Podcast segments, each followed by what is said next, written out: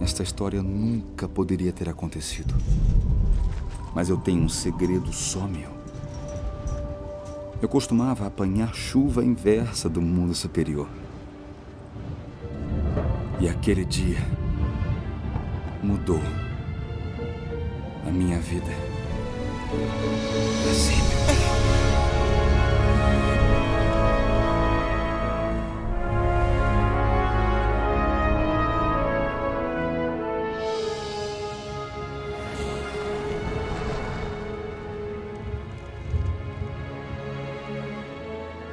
Em 1924, o físico francês Louis de Broglie demonstrou que a partícula também era uma onda. E isso virou de ponta cabeça o ambiente da física clássica. E ele fez isso calculando o comprimento da onda do elétron. Portanto, sendo uma onda, o elétron, consequentemente, também se torna uma vibração. E como você já deve saber, elétrons, juntamente com prótons e nêutrons, são partículas estruturadoras da realidade material em que vivemos. Próximo do ano de 1926, o físico teórico austríaco Erwin Schrödinger desenvolveu a equação da onda do elétron, que ficou conhecida como equação de função de onda. E essa equação foi e é fundamental na teoria e na mecânica quântica.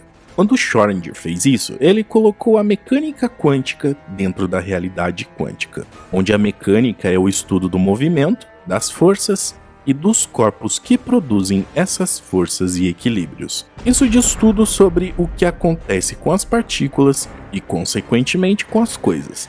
O estudo é feito de partículas. Leis que regem a microrealidade quântica regem também a macro-realidade cósmica onde nós vivemos.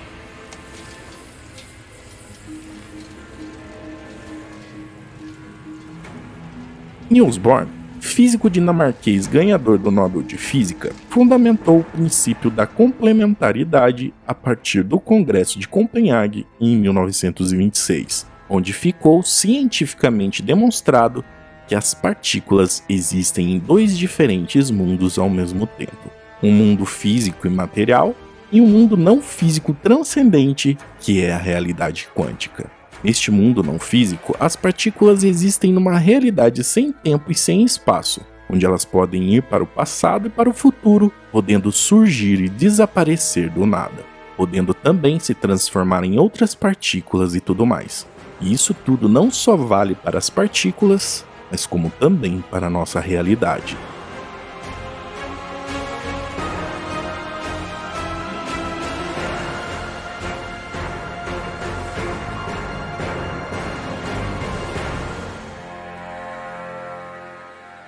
Segundo a equação de Schrödinger, essas ondas fundamentam a microrealidade quântica das partículas, onde o princípio da simetria diz que as leis quânticas regem também a realidade humana. Um exemplo é se você separar um elétron. Não importa a distância, o que acontecer com um também acontece com o outro, pois eles têm uma existência interativa, esse experimento deu o prêmio Nobel ao físico francês Alan Asperger em 1982. Mas para que isso aconteça, as partículas precisam estar quanticamente correlacionadas no que é chamado de efeito não local. E para fazer esse experimento, os físicos retiram dois elétrons das órbitas atômicas no interior do átomo. E se as duas órbitas forem diferentes, o experimento falha. Isso acontece porque eles têm que pertencer a órbitas atômicas semelhantes ou seja, órbitas diferentes, energias diferentes. Órbitas iguais, energias iguais. O que é uma correlação quântica, que mantém um elo entre as coisas. A física quântica garante que nós existimos e vivemos no meio vibratório. E quem poderia explicar isso é a teoria das cordas. E segundo a teoria das supercordas, nós podemos estar vivendo em 10 diferentes dimensões de espaço e dimensões de tempo. Dimensões essas que desconhecemos e não temos acesso para entender exatamente o que acontece por lá. E isso abre interpretações incríveis sobre como o universo e as coisas funcionam e como a nossa realidade pode ser. muito, mas muito além do que enxergamos.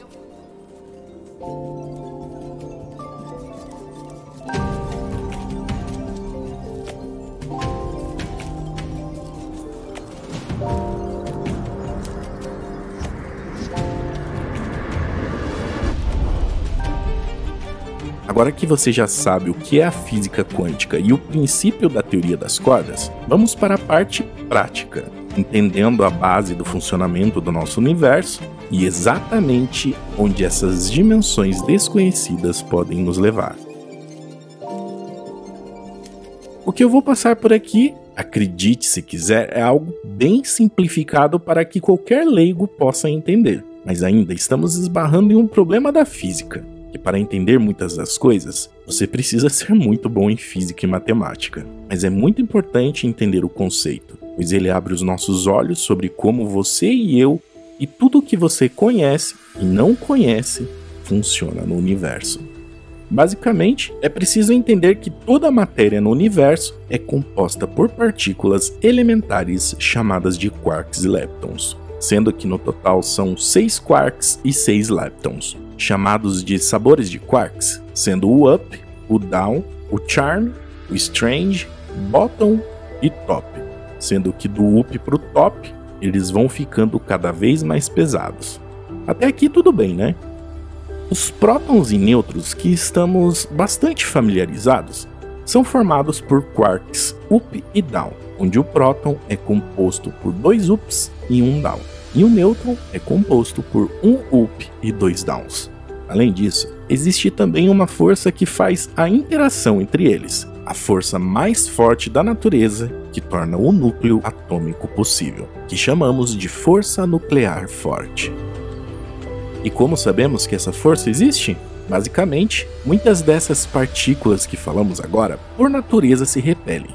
E por algum motivo, mesmo se repelindo, elas continuam se mantendo unidas. E matematicamente, a força necessária para mantê-las unidas teria que ser 100 vezes mais forte que a repulsão entre elas. E foi essa força que ganhou o nome de força nuclear forte, e que só pode ser presenciada em raios curtíssimos de distância. Com a combinação desses quarks, é possível criar mais de 100 outras combinações de partículas, que são chamadas de hadrons e todas elas interagem pela força forte.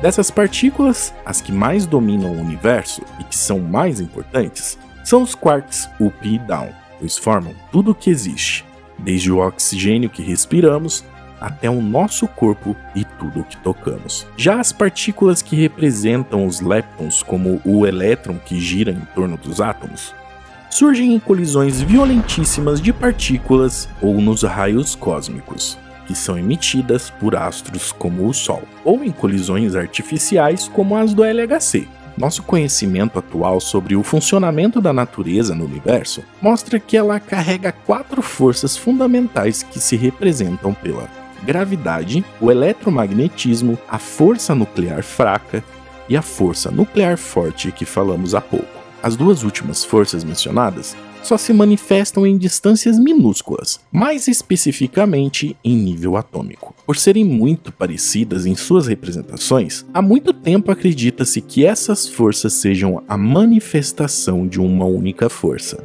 o que teria o nome de força unificada. E desde 1919, mesmo não conhecendo ainda todas essas forças que mencionamos agora, físicos tentaram demonstrar isso com a ideia de mostrar que a natureza que vivemos é uma ilusão, e a natureza verdadeira é nos escondida a unificação dessas forças. Então, entender essa natureza é poder ter respostas para muitos fenômenos naturais que acontecem no universo.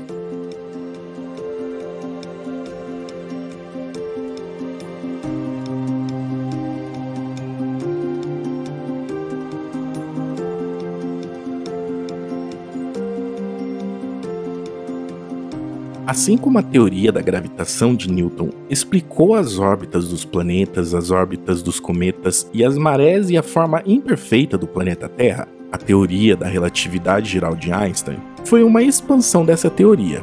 explicando tudo aqui de Newton mostra, mais a expansão do universo, buracos de minhoca, ondas gravitacionais, buracos negros e outras coisas. Parece loucura isso, né? Mas indícios mostram que não.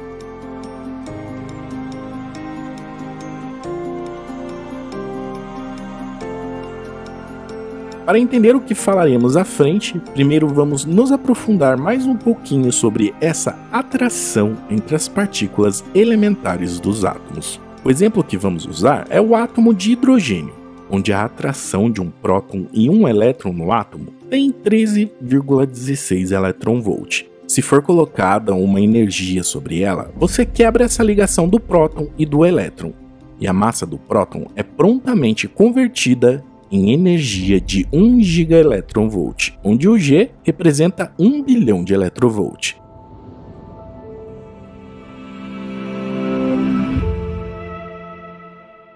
Quando físicos começaram a procurar por essas unificações, perceberam que quando a energia chegava acima de 100 GeV, a força eletromagnética e a força nuclear fraca passaram a se comportar de forma semelhante. E como conseguiram fazer isso? Novamente usando o LHC, onde criaram situações de partículas sendo colocadas em velocidades contrárias em círculos de 27 km de circunferência, permitindo chegar em energias muito maiores que a massa do próton. E quando eles fazem isso, os prótons são acelerados a velocidades próximas à da luz e assim conseguem, com uma colisão, fotografar todas as partículas geradas, e assim entender o que existe e como funciona a interação entre elas ali. Quanto mais rápido for a colisão, mais se percebem partículas mais pesadas. E aí voltamos para a percepção dos 100 GeV. A força eletromagnética e a força nuclear fraca se comportam de forma semelhante, e basicamente fazendo notar que a força nuclear fraca, que energias baixas são pesadas, em energias altas, ficam leves, sem massa e passam a se parecer com fótons. Isso abriu os olhos para a importância dessa descoberta, pois quando a gente olha para as energias mais altas, não só entendemos que ela pode ser observada em colisores de partículas, mas sim em eventos mais extremos do passado. Só quando o universo era muito pequeno você podia ver isso, e perto do início existia uma força. Aqui é chamada de força unificada. E à medida que o universo foi resfriando, essa força foi se dividindo nas forças que temos hoje, terminando no que o universo tem hoje com quatro forças. Toda a história do universo seria baseada nessa separação sequencial dessas forças. Tudo isso que explicamos agora é o que acredita-se que seja o modelo padrão do nosso universo, mas esse modelo ainda tinha um monte de perguntas em aberto. E uma delas era o que determina o valor da massa e da carga do elétron. Segundo, por que os elétrons e prótons têm a mesma carga elétrica? E terceiro, o que determina a massa das partículas elementares? em 2012 foi encontrada uma resposta para isso com uma nova partícula que funciona como um oceano para se espalhar por todo o universo a partícula de Higgs. Julho de 2012, o CERN conseguiu outro feito ao anunciar a descoberta do famoso bóson de Higgs, a partícula de Deus. Mais um prêmio Nobel e um importante passo para desvendar os mistérios da origem do universo.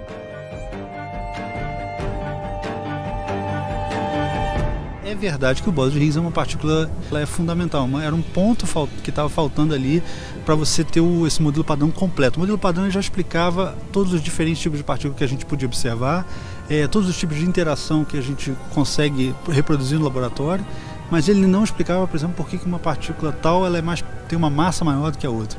E se você não tivesse essa, essa, essa chave para completar a coisa, você não tinha uma explicação consistente do universo. A particularidade do Higgs é que cada partícula interage de forma específica. Quanto mais pesada é a partícula, mais atração ela tem pela partícula de Higgs.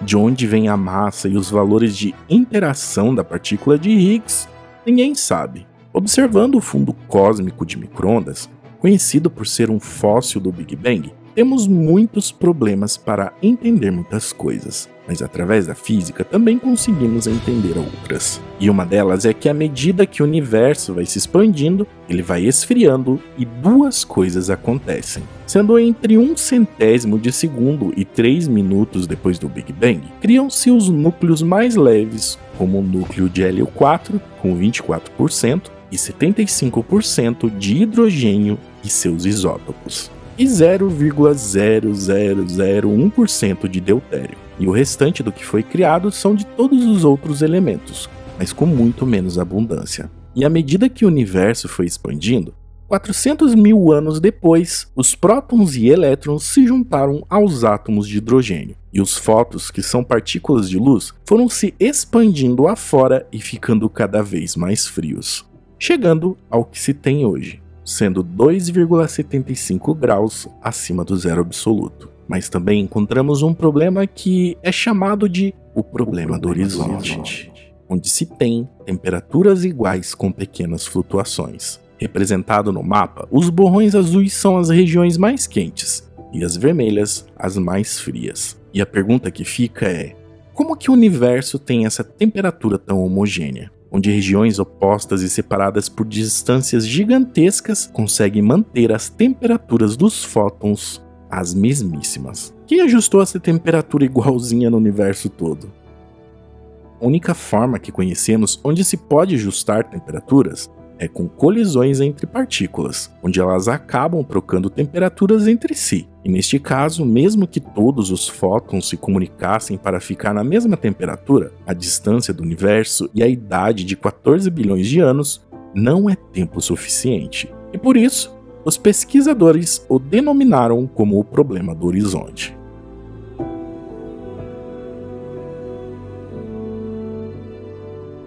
Com uma precisão de pelo menos 1%, também conseguimos medir o universo, e resultados observacionais mostram que ele tem uma geometria praticamente plana. É como se ele fosse uma mesa em três dimensões, mas não sabemos o porquê, pois o modelo do Big Bang não explica isso.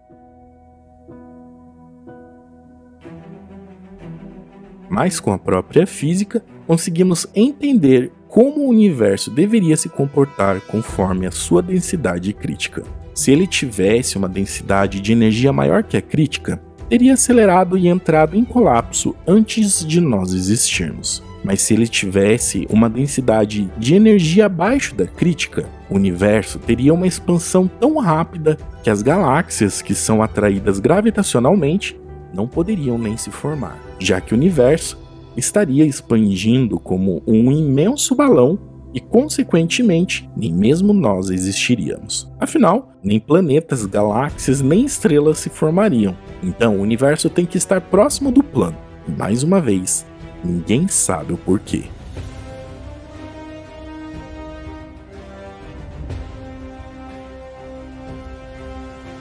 Para tentar resolver esse mistério, em 1919, Theodor Kaluza unificou a gravidade e o eletromagnetismo, colocando o universo em cinco dimensões, onde antes da primeira dimensão existe a dimensão zero, que é apenas um ponto, e o plano é a segunda dimensão, e a terceira é a dimensão do espaço, e a quarta é a dimensão do tempo. Então, ele imaginou a existência dessa dimensão extra, onde poderia usar a teoria da relatividade do Einstein, representando a força eletromagnética. E nós não enxergaríamos essa dimensão, porque ela é extremamente pequena. Mas basicamente seria a mesma coisa que olhar para um cabo. Ele é um cilindro, mas quanto mais longe você observa, menos você perceberá isso. E isso evoluiu com os anos, onde nos anos 80 aumentaram as dimensões e nos anos 90 unificaram todas as forças em uma geometria única. A teoria das supercordas.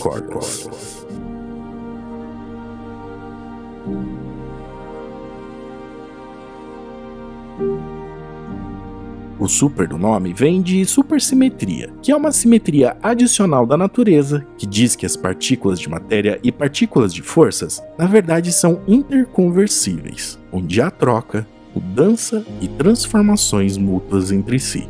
Isso quer dizer que toda partícula de matéria tem um primo, tipo elétron tendo uma prima, que é uma partícula de força, que é chamada de selétron. Todas as partículas de força do tipo fóton têm um primo, que é uma partícula de matéria, que é o fotino duplicando o número de partículas usando a supersimetria, aumentando o número de dimensões de 3 para 9 com 6 dimensões a mais, e você acaba no total com 10 dimensões, criando um paradigma novo.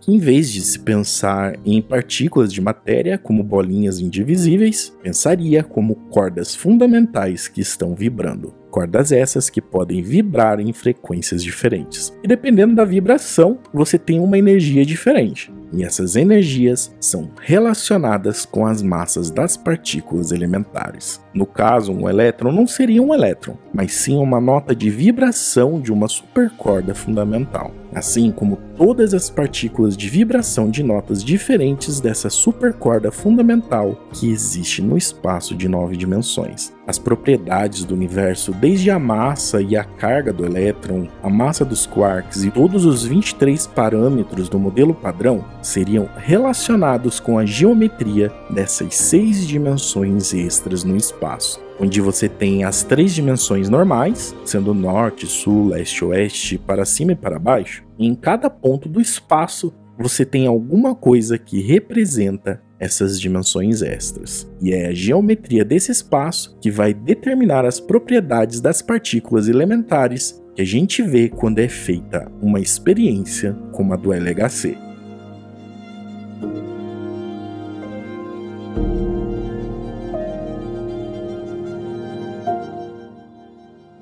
Louco, né? Mas para que essa teoria esteja certa, a natureza do universo teria que ter supersimetria na natureza, um monte de partículas novas, seis dimensões extras, até sete dependendo do tipo de teoria. Por décadas e décadas, muitos dedicaram suas vidas estudando formas de entender essa unificação, e no LHC, os cientistas tinham certeza que eles encontrariam uma dessas partículas supersimétricas, mas não encontraram.